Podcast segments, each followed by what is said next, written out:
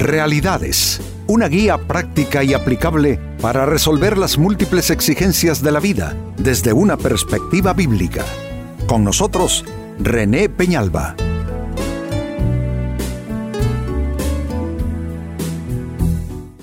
Amigos de Realidades, sean todos bienvenidos. Para esta ocasión nuestro tema, no seas arrogante en la desgracia ajena. A veces sucede que de una manera, yo diría, mm, negativa, sentimos un cierto eh, placer morboso, una cierta alegría cuando vemos a otras personas que quizá no son de nuestra simpatía pasar por situaciones adversas. Esto es algo en lo cual, amigos, eh, no en ninguna manera eh, nos hacemos bien a nosotros mismos, porque alegrarse con el mal ajeno es algo que aleja la gracia de Dios de nuestras vidas eh, de alguna manera se va convirtiendo eso en una especie de contaminación, de enfermedad espiritual. Y en ninguna manera puede atraer bendiciones a nuestras vidas. Puede ser que tú que estás comenzando a escuchar este tema eh, tengas la tentación de apagarlo, de no continuar viéndolo, porque eh, quizá no quieres que te hable y que te recuerde personas con las cuales eh, no concluiste bien alguna etapa de tu vida, no tienes buenos sentimientos respecto a esas personas y al fondo de tu corazón tú en realidad vives pidiendo que a esas personas les vaya mal en la vida por el mal que te hicieron. Pero sabes que no caigas en la tentación de escapar del tema. Hoy vamos a hablar de no ser arrogantes en la desgracia ajena.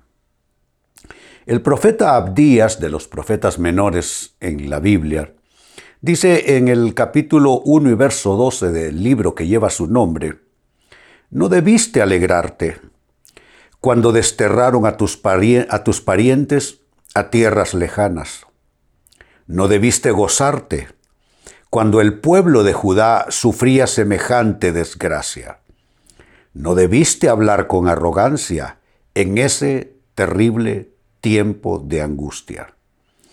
Es una exhortación por parte de Dios, es una censura a la actitud y a la conducta de una persona que se alegró en la aflicción ajena, que se gozó cuando otros sufrieron desgracia y la afirmación final es sumamente clara y es eh, absolutamente imperativa de parte de Dios. No debiste hablar con arrogancia en ese terrible tiempo de angustia.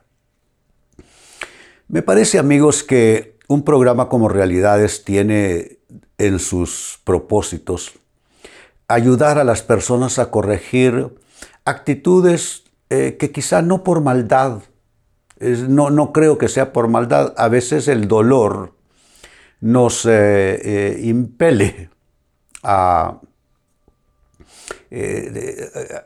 hacerle buena recepción en nuestro corazón a malos sentimientos respecto a otras personas. Pero, amigos, nunca desear el mal de otros o alegrarse en el mal ajeno garantiza bendición para nosotros.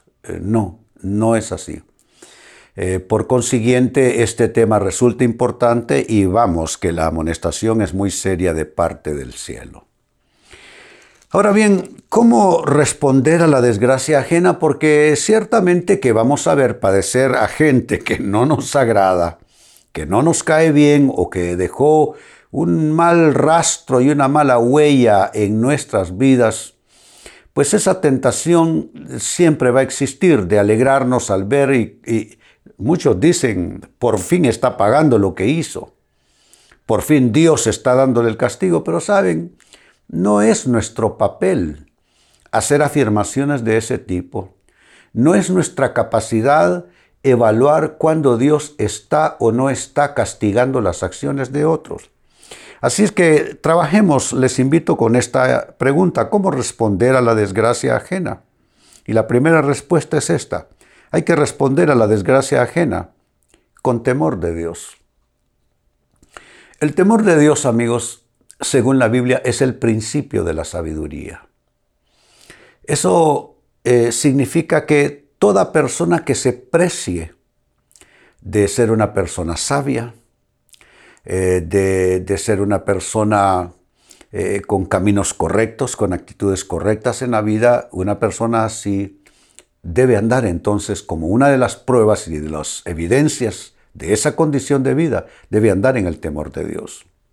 El temor de Dios es el principio de la sabiduría.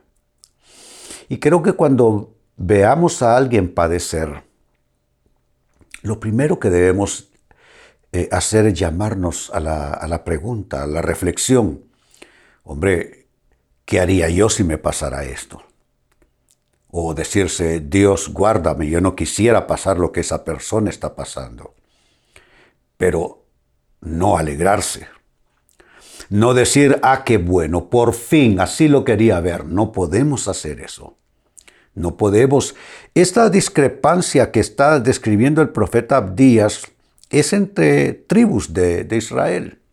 Dice, se gozó cuando el pueblo de Judá sufría desgracia. Entonces nosotros sí tenemos competencia en el trabajo, gente con quien no nos llevamos bien, gente que incluso ha intrigado en contra nuestra para que nos saquen del trabajo o no nos den una promoción, etcétera, que nos hace quedar mal, eh, nos malinforma con los jefes.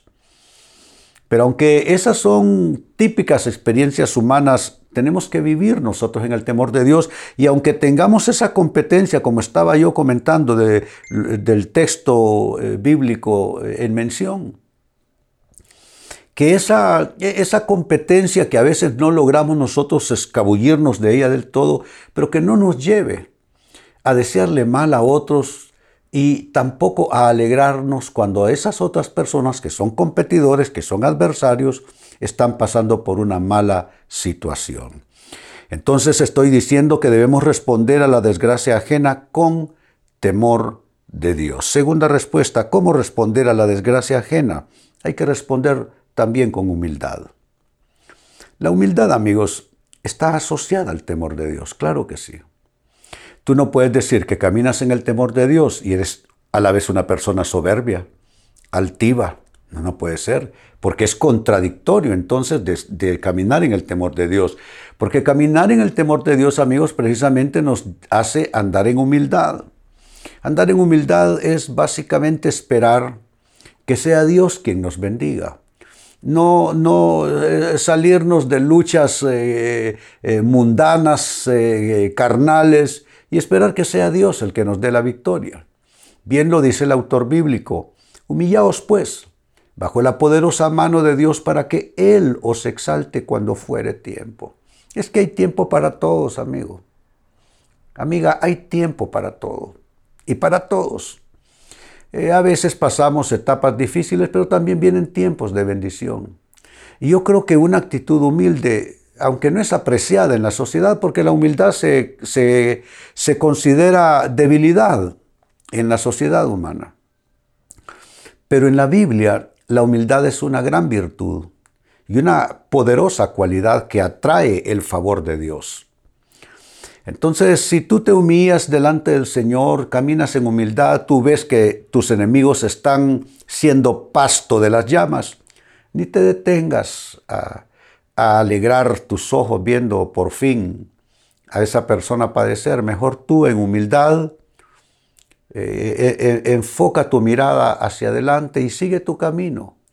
Porque son cosas estas misteriosas de la vida. O sea, ¿Qué le da Dios a, cada uno? Son cosas profundas, misteriosas. Entonces nosotros no, no, debemos eh, responder eh, con altivez, con orgullo ante la situación eh, de desgracia ajena, más bien debe ser con humildad, como estoy diciendo. En tercer lugar, también debemos responder ante la desgracia ajena con compasión. Vayan ustedes haciendo una especie de, ¿cómo pudiéramos llamarla? Una especie de inventario de lo que estamos diciendo. Lo primero, responder a la desgracia con temor de Dios. Lo segundo, responder con humildad y a eso le sumamos responder con compasión. ¿Qué tal compadecerte de alguien que quizá no lo merece? Es que la compasión no es por mérito ni por merecimiento, no, en ninguna manera. Eh, la compasión es, es, sentirse tocado con el dolor ajeno, es sentir el, el dolor de otra persona. A eso se le llama en la sociedad humana empatía, sentir lo que siente el otro, meternos debajo de la piel de la otra persona. O como se dice entre nosotros aquí en, nuestra cultura hondureña, meterte en los zapatos ajenos. Entonces, eso en términos bíblicos se llama compasión. Compasión no es si la gente lo merezca, si no lo merezca. Mire solo cómo nos habla de la compasión la parábola del hijo pródigo en la Biblia un muchacho malcriado que le reclama a su papá y le pide su herencia en vida. Se va a vivir perdidamente con sus amigotes en otro país lejano.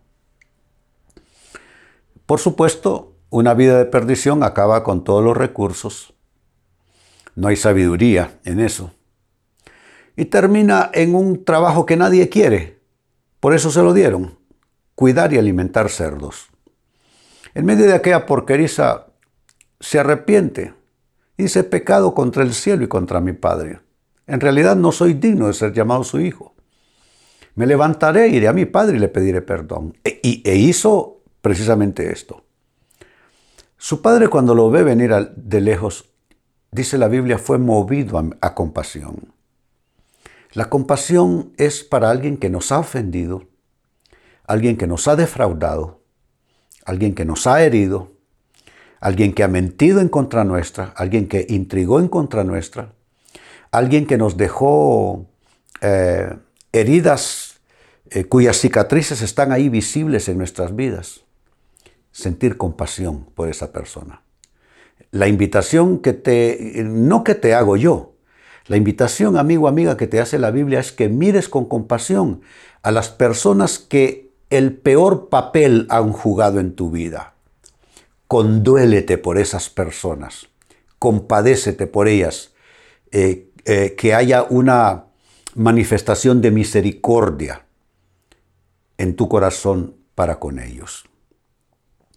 Y número cuatro, con lo que también voy concluyendo, también debemos responder a la desgracia ajena con mediación. Mira qué, qué término con mediación. ¿Qué quiero significar con el uso de este término? Hablo de interceder en oración por ellos ante el Padre. Jesucristo lo dijo, orad por quienes os maldicen y persiguen. Ahí está. Es una instrucción, una asignación de parte de Jesús a nosotros. Eso demuestra la clase de persona que tú eres realmente. Si eres capaz de mover tu voluntad a pesar de tus emociones y sentimientos y hacer mediación por una persona que tú en otro momento pensaste que merece el infierno, no oraciones, el infierno, no intercesión, el infierno, no mediación, el infierno. Pero como dije, ante la desgracia de esta persona, te vuelves un intercesor. ¿Quién es el gran intercesor, al menos en el Antiguo Testamento en la Biblia?